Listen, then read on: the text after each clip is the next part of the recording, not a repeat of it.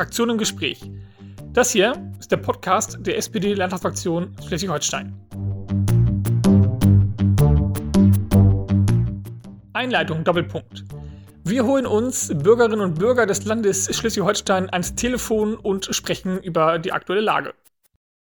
In dieser Folge spricht unsere Abgeordnete Özlem Insal mit Michael Seidner vom Paritätischen Wohlfahrtsverband Schleswig-Holstein über die aktuelle Zeit. Dann will ich alle nochmal ganz herzlich begrüßen, vor allem natürlich meinen besonderen Special Guest heute, Michael Seidner, Geschäftsführer des Paritätischen Schleswig-Holstein. Lieber Michael Seidner, ich freue mich sehr, dass es heute geklappt hat. Herzlich willkommen. Schön, dass du Zeit gefunden hast. Und wir haben uns ja einiges dazu auch überlegt vor allem auch in dieser ganz besonderen Zeit, die natürlich auch unsere Wohlfahrtspflege im Besonderen trifft. Und äh, da wollen wir gemeinsam drüber sprechen und natürlich ja. auch den einen oder anderen Punkt besonders hervorheben. Und ich würde gleich mal starten mit der Frage, wie geht es euch eigentlich seit Corona oder in der Zeit von Corona? Ja, Özlem, vielen Dank für, für die Idee zu diesem Format. Ähm, Habe ich sehr gerne zugesagt, weil es ähm, und da bin ich schon in der Antwort oder in der Teilantwort zu, zu, der Frage, die du gestellt hast, weil es uns schon sehr darum äh, geht und darauf ankommt, dass man eben die soziale Arbeit besonders in den Blick nimmt im Moment. Ähm, wenn du fragst, wie geht es uns, dann muss man, glaube ich, kann man heute acht, neun, zehn Wochen nach dem wirklichen Beginn von Corona, zumindest in Schleswig-Holstein, ähm, so ein kleines Zwischenfazit ziehen. Und da muss man sagen, dass ähm, gerade die Beschäftigten, die Kolleginnen und Kollegen in der sozialen Arbeit in den letzten Wochen äh, Großartiges und Großes geleistet haben, leisten mussten. Angefangen von Pflegeeinrichtungen über, über Kitas, über Einrichtungen der Kinder- und Jugendhilfe, Werkstätten für Menschen mit Behinderung, äh, Beratungsstellen, also alle die, die oft in der Vergangenheit so ein bisschen unter dem Radar eigentlich gelaufen sind, muss man sagen, die zwar da waren, die äh, wichtige und wertvolle Arbeit gemacht haben, aber die nie die Aufmerksamkeit wirklich bekommen haben, die sie jetzt gerade durch die Pandemie, durch die Krise erhalten. Ähm, da ist wirklich viel geleistet. Ähm, dafür, glaube ich, gebührt auch ein großes Dankeschön an die Kolleginnen und Kollegen, an die Mitarbeitenden in den Bereichen, weil sich jetzt einmal zeigt, ähm, wie wichtig genau diese Einrichtungen sind zum äh, zum Zusammenhalt der Gesellschaft und zum, zum Funktionieren der Gesellschaft an der Stelle. Ähm, die haben ganz viele kreative Lösungen gefunden in den letzten Wochen, um ihre Arbeit aufrechtzuerhalten. Um sie natürlich musste sie anders gestaltet werden. Kontaktverbot gilt natürlich auch für den Bereich der sozialen Arbeit, aber ähm, neben kreativen Lösungen und vielem, was da erreicht wurde, stößt man natürlich auch an Grenzen, weil ähm, soziale Arbeit und die Arbeit mit den Klientinnen und Klienten ja ganz oft eine Bindungs- und eine Kommunikationsarbeit ist.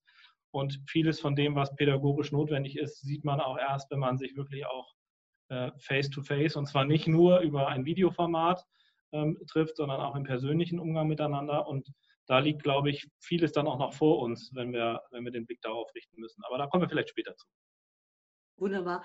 Michael, ich kenne dich natürlich und ich kenne den Paritätischen. Ihr seid sehr breit aufgestellt. Aber vielleicht für unsere Zuhörerinnen und Zuhörer Vielleicht noch ein, paar, ein, zwei Informationen. Wer ist der Paritätische? Wie seid ihr organisiert? Wie ist euer Umfang? Wie kann man den beschreiben? Ja, sehr gerne. Ähm, der Paritätische ist einer von fünf Wohlfahrtsverbänden äh, in Schleswig-Holstein, der zweitgrößte im ganzen Land. Ähm, unter dem Dach des Paritätischen haben sich über 500 Mitgliedsorganisationen zusammengeschlossen, selbstständige Mitgliedsorganisationen.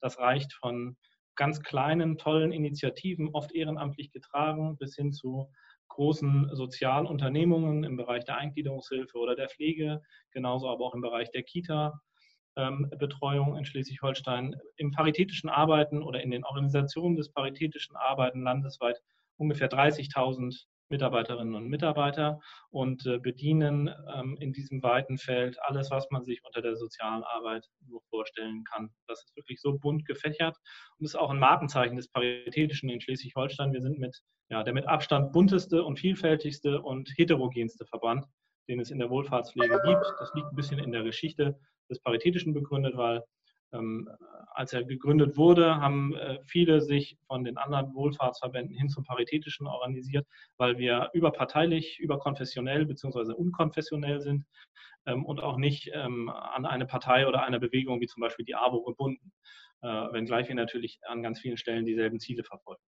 Und ähm, ja, über 500 Mitglieder. Und das ist ein ganz spannendes Feld. Äh, wir machen das ähm, mit einer ganz toll funktionierenden Geschäftsstelle von Kiel aus, aber sind im ganzen Land unterwegs, sozusagen von List bis Ratzeburg bis nach Geesthacht ähm, sind unsere Mitgliedsorganisationen unterwegs und machen da eben soziale Arbeit vor Ort für die Menschen. Mhm. Vielen Dank, Michael. Ich würde gleich darüber auch den Schwenk mal machen zu den Themen. Du hast ja einige gerade angerissen. Äh, welche Themen stehen dann bei, bei, euch besonders im Fokus, auch gerade in Zeiten von Corona?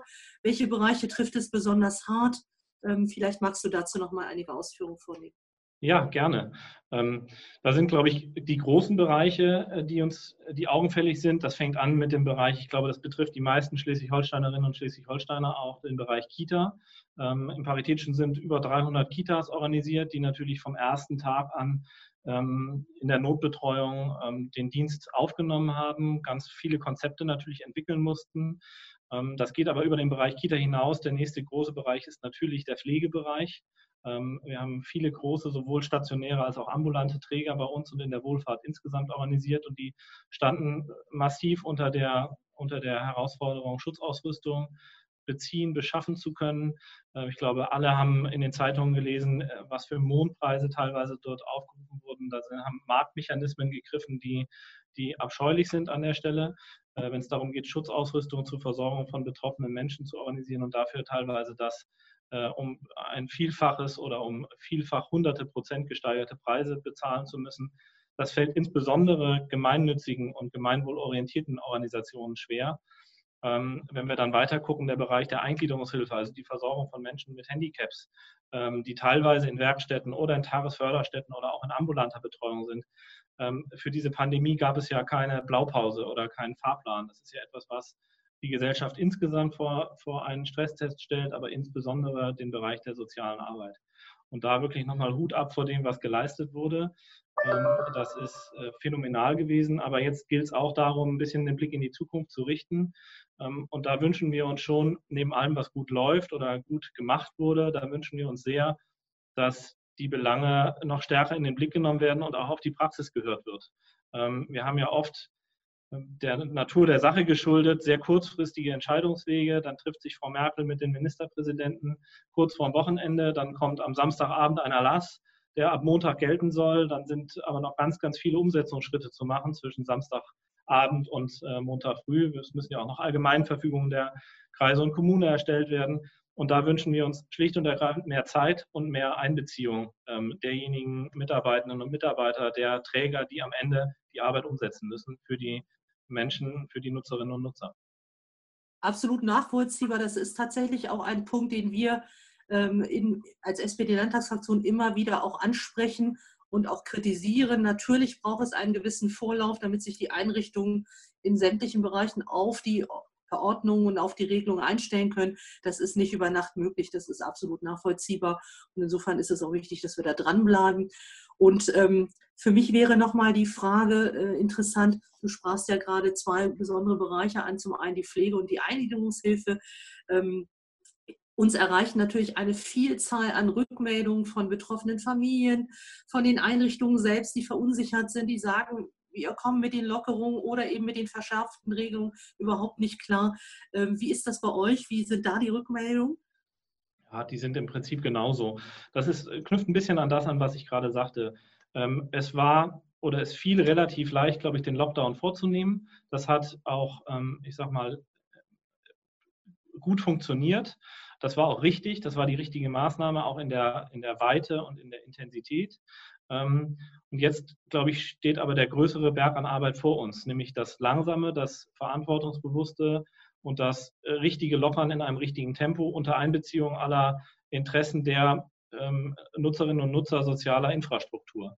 Und das ist eben anders zu bewerten, als ähm, ein Kaufhaus zu öffnen oder einen äh, normalen Industriebetrieb langsam wieder hochzufahren, wir haben es hier teilweise mit hochvulnerablen Gruppen, mit Risikogruppen zu tun. Wir haben es mit ähm, Menschen zu tun, die unter psychischen Belastungen leiden. Die sind natürlich massiv verstärkt worden in den, äh, in den Wochen der Isolation, in, der Wochen, in den Wochen, wo nicht alle Beratungsangebote, nicht alle Hilfeangebote in der Art und Weise zur Verfügung standen, wie sie es ähm, sonst tun. Und das bringt Problemlagen mit sich, die wir jetzt verstärkt in den Blick nehmen müssen. Und hier braucht es, du hast es selber gesagt, hier braucht es Zeit, hier braucht es Vorlauf der aus meiner Sicht auch unproblematisch gewährt werden kann. Niemand ähm, zwingt im Moment eine Landesregierung in einen Erlass von Samstag das Montagsdatum zu schreiben. Ähm, ohne Probleme hätte man hier eine Woche Zeit geben können, um Vorbereitungen zu treffen. Das fängt mit ganz praktischen Fragen an. Also wie organisiert man einen Fahrdienst für Menschen mit Behinderungen, die in ganz unterschiedlichen Wohnhäusern untergebracht sind, die dort wohnen, die dort leben, die bei ihren Familien leben um, und die jetzt ganz langsam wieder sich nicht nur darauf freuen, sondern auch darauf angewiesen sind, für ihre Tagesstruktur wieder zurückzukehren in Werkstätten, in Unterstützungsangebote. Das braucht Zeit, das braucht Konzepte ähm, die Träger können das, aber wir brauchen ein wenig ähm, Vorlauf für genau solche Dinge. Ähm, deswegen der klare Appell, die Perspektive stärker mit einzubeziehen und Vorlauf zu gewähren. Mhm. Das eine ist der zeitliche Vorlauf. Ich würde gerne noch mal die Frage stellen, auch um einmal zu erfahren, greifen die Maßnahmen des Bundes und des Landes für diese soziale Infrastruktur ist das, äh, gelingt uns das gut oder wo müssen wir möglicherweise noch nachsteuern? Vielleicht magst du dazu noch mal was sagen. Ich glaube, ähm, bei aller Kritik und bei allen Verbesserungsvorschlägen ist auch ein, ein Dank an der Stelle auch in Richtung Landesregierung ähm, äh, angemessen. Denn man muss sagen, wie gesagt, es gab keinen Stresstest und das, was in den ersten Wochen passiert ist, hat gut funktioniert. Der Lockdown, der Shutdown, das, ähm, das hat geklappt. Ähm, und dann kam es ja auch sehr schnell dazu, dass Schutzschirme gespannt wurden, ganz unterschiedliche. Man kann, glaube ich, schon sagen, dass der Bereich der sozialen Arbeit am Anfang nicht auf dem Radar war. Das knüpft an, an meine Einführung am Anfang, dass, glaube ich, viele der Berufsgruppen, der Berufsbilder und der Angebote nicht so sehr in der öffentlichen Wahrnehmung sind. Also Pflege und Kita vielleicht noch, aber alles, was danach kommt, wird oft nicht so wahrgenommen. Dort hat es dann relativ ähm, gut funktioniert, dass man passgenaue Rettungsschirme spannt. Dann kam ja auch vom Bund das äh, SODEC, ähm, wobei man hier sagen muss, dass es ähm, in Schleswig-Holstein gut ist und richtig ist und der Weg weiter äh, beschritten werden muss, ähm, über das SODEC hinausgehende Kulanzregelungen und Hilfsregelungen vorzusehen. Da sind wir in einem engen Austausch mit der Landesregierung. Das klappt gut. und da ähm, glaube ich, wird es eher in Zukunft darauf ankommen, sich noch detaillierter anzugucken, welche Bereiche bisher durchrutschen, welche nicht umfasst sind. Das ist zum Beispiel der Bereich von Landschulheimen, Jugendherbergen ähm, oder auch der normalen Jugendhilfe, wo es im Moment im Erlass meines Erachtens nach eine Diskrepanz gibt, wenn ich einerseits Sportangebote für 50 TeilnehmerInnen am freien Himmel erlaube, aber Angebote nach SGB 8 in der Jugendhilfe im Moment noch auf zehn Teilnehmer begrenze. Auch dort kann es Konzepte geben, das muss einfach sehr differenziert sein. Ähm, da muss ich gucken, mit welcher Zielgruppe arbeite ich zusammen. Sind das Risikopatienten oder Risikogruppen oder sind das Bürgerinnen, die nicht besonderen Risiken ausgesetzt sind? Dann kann man dort, glaube ich, auch schon äh, weiter lockern. An anderen Stellen, wo wir mit hochvulnerablen Gruppen zusammenarbeiten, muss man sicherlich noch über viele Wochen und Monate ganz besondere Hygieneanstrengungen unternehmen. Und da erwarte ich ähm, von der Landesregierung, dass es finanzielle Unterstützung auch für die Träger gibt, weil als gemeinnützig orientierte Organisationen haben wir nicht die Möglichkeit, Rücklagen zu bilden, um solche ähm, Lockdowns, solche Einschränkungen über lange Zeit auszuhalten. Mhm. Findet das ausreichend Gehör bisher? Genau dieser Punkt? Ich habe da, also mein Gefühl ist, dass wir sehr viel im Austausch sind. Ähm, was mit den gegebenen Informationen gemacht wird, das ist, glaube ich, in einer Demokratie immer ein bisschen ähm, sozusagen der, der, typische Streitfall. Und das gehört ja auch dazu, dass wir in unterschiedlichen Rollen als Verbände und dann am Ende als Entscheidungsträger der Landesregierung da manchmal ähm, uns ein bisschen mehr wünschen würden noch. Aber insgesamt kann ich ähm, zu dem kommunikativen Miteinander eigentlich ein Lob aussprechen. Als größte Oppositionsfraktion kann ich aber auch sagen, dass wir natürlich auch dran sind und den Finger immer dort in die Wunde legen, wo es nicht optimal klappt. Und das tun wir in unterschiedlichsten Bereichen. Das äh, wirst du sicherlich auch verfolgen, ob es der Bildungsbereich ist, aber vor allem auch der soziale Bereich, insbesondere die besonders betroffenen Gruppen, ähm, sei es die Zielgruppen, aber auch die Beschäftigten, die uns natürlich sehr am Herzen liegen. Da sind wir auch dran. Ähm, ich würde noch mal gerne einen anderen Bereich aufgreifen. Wir erleben ja in dieser ganzen Phase der, der Corona-Bewältigung, der Herausforderung auch äh, besondere Bewegungen, identitäre Bewegungen. Und ich weiß, äh, dass der Paritätische natürlich sich auch mit solchen Fragen auseinandersetzt. Ich nehme jetzt mal das Schlagwort äh, wie geht man mit äh, Entwicklung von rechts mit um? Ähm, wie seid ihr da im Moment aufgestellt? Wie nimmst du die Demonstrationen und andere identitäre Bewegungen wahr? Und äh, was ist da auch noch dringend zu tun? Also ich glaube, da gibt es keine ganz einfache Antwort drauf. Ähm, zunächst mal zu der Begrifflichkeit. Oft hören wir im Moment das Wort Verschwörungstheoretiker. Ich finde, das wertet diese Menschen auf. Theorie vermittelt immer den, also das Wort Theorie vermittelt ein bisschen den Anschein, als ob das irgendwas ähm, mit Wissenschaft zu tun hätte. Das hat es eben nicht. Das sind Verschwörungsfantasien oder Verschwörungsmeinungen. Denen sollten wir in einem Teil nicht mehr Aufmerksamkeit schenken, als sie es ohnehin im Moment schon bekommen.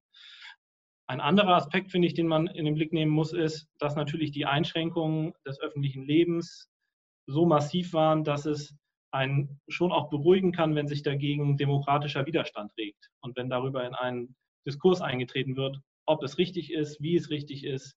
Ähm, alles im Rahmen der Spielregeln und natürlich im Rahmen der auch hygienedemokratischen Spielregeln. Ähm, insofern finde ich Protest grundsätzlich gut und ich glaube, das ist auch eine Grundhaltung unseres Verbandes. Protest wenn er äh, vernünftig ist, wenn er legal ist, wenn er sich an demokratische Spielregeln hält. Was ich mit großer Sorge beobachte, ist tatsächlich, dass Corona auch hier einen Katalysatoreffekt hat auf eine Bewegung oder auf eine Entwicklung, die wir auch schon in der Zeiten vor März kennen, nämlich das Zunehmen von ähm, populistischen Positionen, das ähm, äh, nicht hinterfragte äh, Weiterplappern von Ausgrenzung, das ähm, Herunterfahren gleichzeitig, muss ich auch sagen, von Unterstützungsstrukturen durch den Staat. Also wir beklagen eine Mittelkürzung in vielen Bereichen der Präventionsarbeit und der Arbeit gegen rechts. Äh, das musste vorher und muss jetzt einmal mehr ein ganz klares Signal geben, dass das eine gegenläufige Bewegung braucht. Wir brauchen eine Stärkung von präventiver Arbeit. Wir müssen uns diesen Bereich viel stärker angucken. Ähm, denn ansonsten laufen wir, glaube ich, Gefahr, dass diese Sammlungsbewegungen, die wir im Moment dort feststellen, eher eine, eine exponentielle Verstärkung genau dieser populistischen und rechtsextremen, rechtsextremen ähm, äh, Strömungen in der Gesellschaft ähm, hervorruft. Und das gilt es äh, als Zivilgesellschaft zu bekämpfen mit allen dafür zur Verfügung stehenden Mitteln und die müssen eben auch vom Staat zur Verfügung gestellt werden. Da gibt es ganz, ganz viele Akteure, ähm, auch in der Wohlfahrt, gerade in der Wohlfahrt und die brauchen jetzt den Rückhalt staatlicher Institutionen und eben auch äh, wirtschaftliche Unterstützung.